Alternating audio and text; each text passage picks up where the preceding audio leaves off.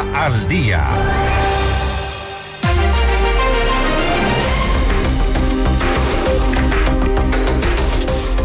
Estamos en este momento ya en contacto con Víctor Herrera, comandante de la zona 8, para hablar sobre resultados y golpes al terrorismo. A ver si nos escucha este momento.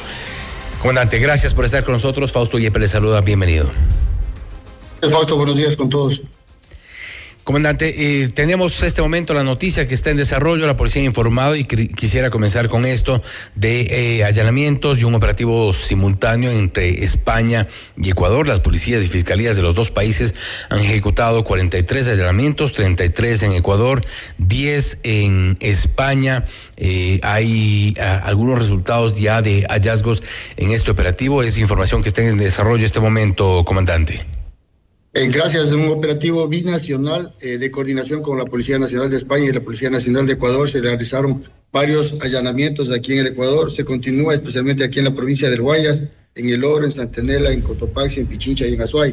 Asimismo, se han realizado en España varios allanamientos de manera simultánea en Barcelona, Málaga, Marbella y Valencia. Dentro del transcurso del día, eh, mi comandante general dará mayor información. En este momento todavía se encuentra la noticia en desarrollo. Se siguen desarrollando dos allanamientos correspondientes con autoridad competente. Tenemos varios resultados. Sin embargo, hay que entender que este operativo, por la magnitud y el impacto que tiene al narcotráfico internacional eh, todavía se encuentra en desarrollo. Eh, en, el desarrollo del día se dará a conocer los detalles. Importante nada más este, este dato, eh, comandante, la, tiene que ver con una organización narcodelictiva que operaba en los dos países. Sí, de acuerdo a la información que se había compartido con la policía de España, es tráfico internacional. Por eso le decía que se realizó de manera simultánea en los dos países. Importante información, vamos a estar pendientes de las eh, de las declaraciones del comandante de policía hablando sobre este mega operativo entre Ecuador y España. Son 43 allanamientos eh, en, en los dos países. La información está en desarrollo. Se trata de una organización narcodelictiva. Comandante Herrera, vamos a hablar entonces ahora sobre los golpes al terrorismo. Hemos eh, podido reportar durante estas semanas, desde que se declaró el conflicto armado interno, varios eh, operativos en donde se ha capturado a gente, líderes de varias organizaciones hoy consideradas como terroristas. ¿Qué tanto avanzan los operativos? ¿Cómo se está ubicando principalmente? ¿Y qué es lo que a la gente le preocupa? A las cabezas de las organizaciones. Bueno, es importante el contexto de la pregunta, Fausto, la Policía Nacional en el despliegue de la primera fase, enfocando a los distritos de mayor incidencia como es Pascuales, Sur y Nueva Prosperina, ha tenido varios resultados positivos. Recordemos que solo el fin de semana fue detenido acá una persona eh, que estaba considerada como objetivo de alto valor, que estaba eh, requerida por Colombia y por los Estados Unidos, alias Alacrán, que permanecía y tenía su residencia aquí en Guayaquil. De manera paralela a eso, el fin de semana se realizó una incursión a una quinta vía ubicada vía la costa. En ese lugar se detuvo a ocho personas, tres mujeres, cinco hombres. Dentro de, esa estructura tenemos dos cabecillas que se encontraban al interior de la regional y salieron en libertad en el 2022 a pesar de estar eh, detenidos por asesinato. Los dos claramente identificados, alias comandante y alias Mocho, que son parte de la estructura de los choneros. En el lugar se encontraron varias evidencias vinculantes a esta estructura. Lo importante es tener la relación que estos carteles tienen tanto con Colombia como en México.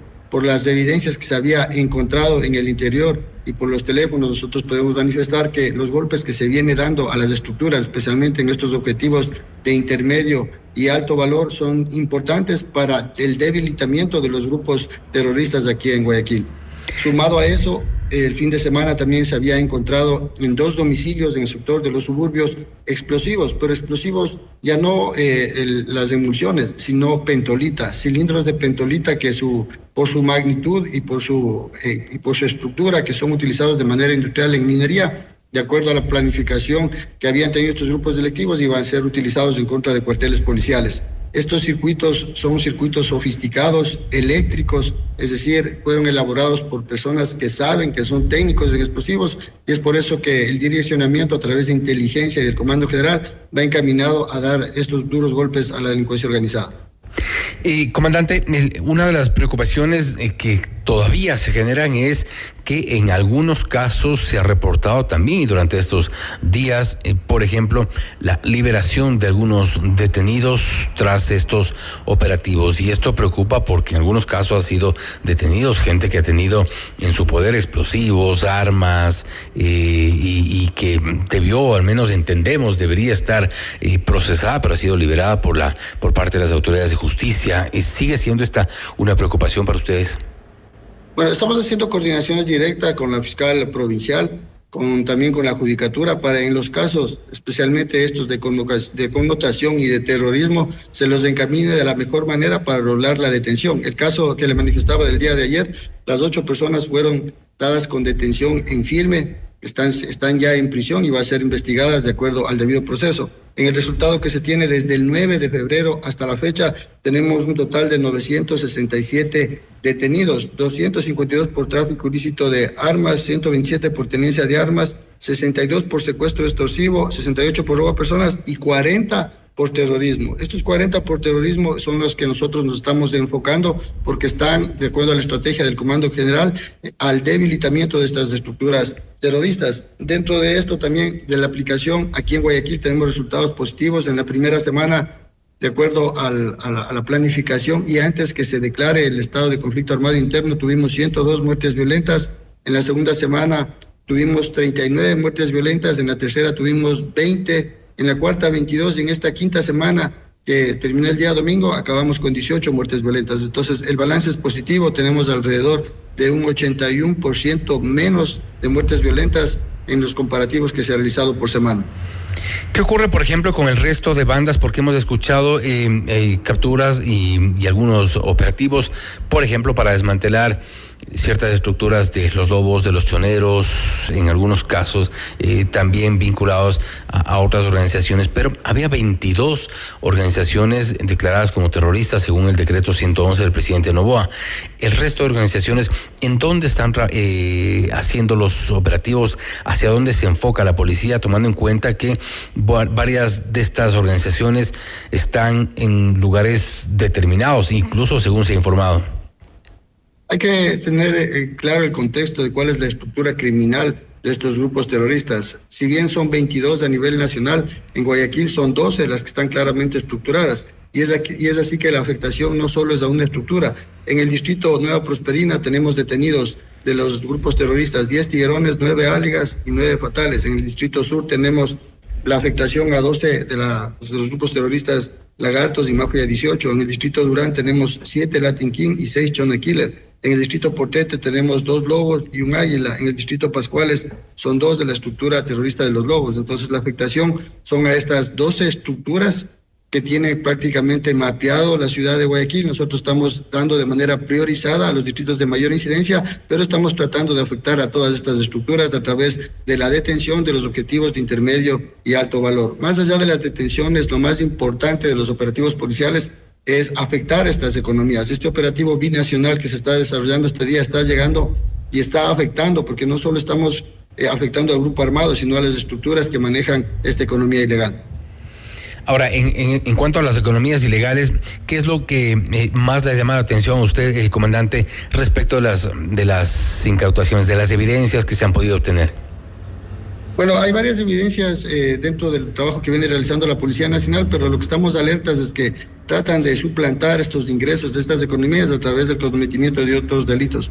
Si bien tenemos reducción en muertes violentas, si bien tenemos reducción en los delitos de mayor incidencia, como es robo a personas, robo a domicilios, robo a carreteras, robo a accesorios, tenemos un incremento de las extorsiones y las vacunas. Y estas extorsiones y vacunas se están realizando con medios violentos como son disparos con armas de fuego, la utilización de explosivos. Allá está a donde se está encaminando el mayor esfuerzo este momento en la policía. Es por eso que Nueva Prosperina se puso y se debilitó una organización que prácticamente tenía vacunado a toda la población. Ahí pagaban las unidades económicas, pagaban los transportistas, inclusive los mismos domicilios.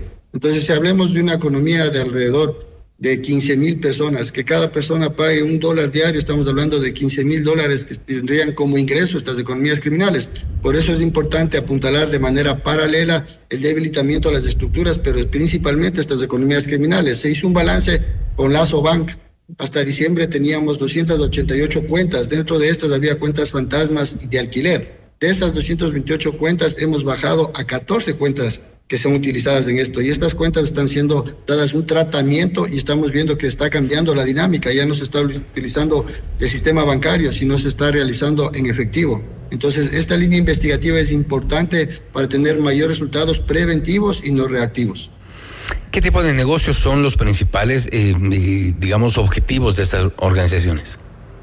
Bueno, lastimosamente, y digo lastimosamente eh, por el temor al, al no denunciar y por el incremento alarmante de esta de esta de este delito en zonas populares como en Durán, como en, eh, Ciudad de Dios, se viene dando no solo a las unidades económicas, sino a toda la población. Por eso le decía, los mismos domicilios estaban siendo obligados a pagar. Y es por eso que a través del trabajo articulado de la Policía Nacional hemos dado con los centros donde tendrían el acopio del dinero y donde se controlaba con unas libretas el pago de estas cantidades. Entonces es muy importante, esta guerra recién empieza eh, y es por eso que la Policía Nacional se está articulando dentro de los trabajos operativos también es importante el trabajo que situacional que se tiene que hacer en cada uno de los sectores para retomar estos espacios y darles mayor tranquilidad.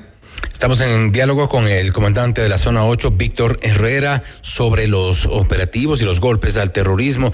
Y una de las preguntas que creo que es importante también, comandante, la gente se pregunta todo el tiempo. Eh, qué pasa con los peces gordos, porque vemos en imágenes los operativos, si bien hay en ciertos casos estas, estas eh, incursiones, por ejemplo, en la quinta que usted mencionaba, donde hay ocho personas eh, detenidas y que están en este momento ya órdenes de la justicia, pero eh, no vemos realmente gente que pueda ser parte, de, digamos, jerárquicamente en, en, la parte más alta de las estructuras, o al menos no parece eso. Eso es la, pregunta que se hace a la gente. ¿Qué pasa con los llamados peces gordos?